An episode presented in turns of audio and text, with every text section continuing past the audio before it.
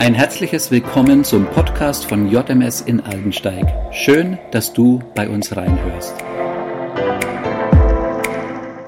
In zwei Tagen feiern wir Pfingsten. Für uns Christen ein bedeutendes Fest, für Jesus ein grundlegendes Ereignis. Er hatte versucht, seine Jünger darauf vorzubereiten, aber wirklich begreifen konnten sie es noch nicht. Sie verstanden noch nicht die Tragweite, die elementare Wichtigkeit, wie sie und nun wir trotz der Trennung von Jesus in einer vertrauten Verbindung mit ihm stehen können. Bei dem alljährlichen Pfingstfest der Juden, dem Fest, an dem die ersten Früchte der Ernte geopfert wurden, war es soweit. Was muss das in der Stadt für ein Trubel gewesen sein? Zum Fest waren viele fromme Juden aus aller Welt nach Jerusalem gekommen. Vor ein paar Tagen erst war Jesus gegangen, mit einer Wolke in den Himmel gehoben. Alle Jünger und viele Freunde von Jesus trafen sich während des Festes zum Gebet. Meine Tochter sagte vor kurzem zu mir, ich habe mal wieder so richtig Lust auf Menschenmassen. Sie dachte dabei an eine Shoppingtour durch Stuttgart, ein Live-Lobpreiskonzert oder am besten noch ein Festival. Naja, gerade hoffen wir ja, dass wir bald wieder wenigstens Feste feiern dürfen. So dachte ich, das dürfte wohl noch eine Weile dauern. Und trotzdem habe ich auch Sehnsucht danach, total unbedarft und unvorsichtig in einer großen Men Menschenmenge unterwegs zu sein. Ich dachte an mein letztes Lobpreiskonzert, wie wir gemeinsam Gott anbeteten und der Heilige Geist so nahe war.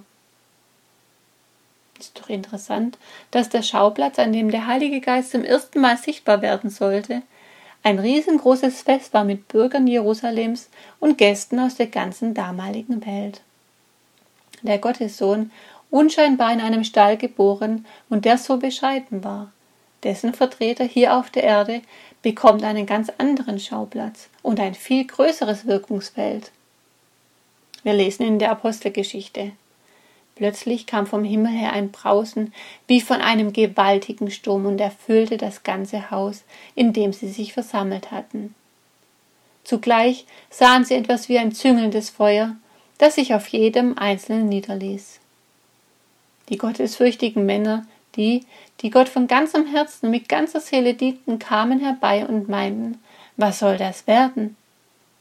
Sie hörten die eigene Landessprache, den gewohnten Dialekt, ein göttlicher Moment, eine Wiederherstellung. Der Fluch der Sprachverwirrung des Turmbaus zu Babel wurde für einen Moment aufgehoben, weil Gottes Gegenwart anwesend war. Sie konnten nicht damit umgehen, sie suchten Erklärungen, wie auch. Sie konnten das Geschehen nicht einordnen, waren nicht wie die Jünger von Jesus vorbereitet worden.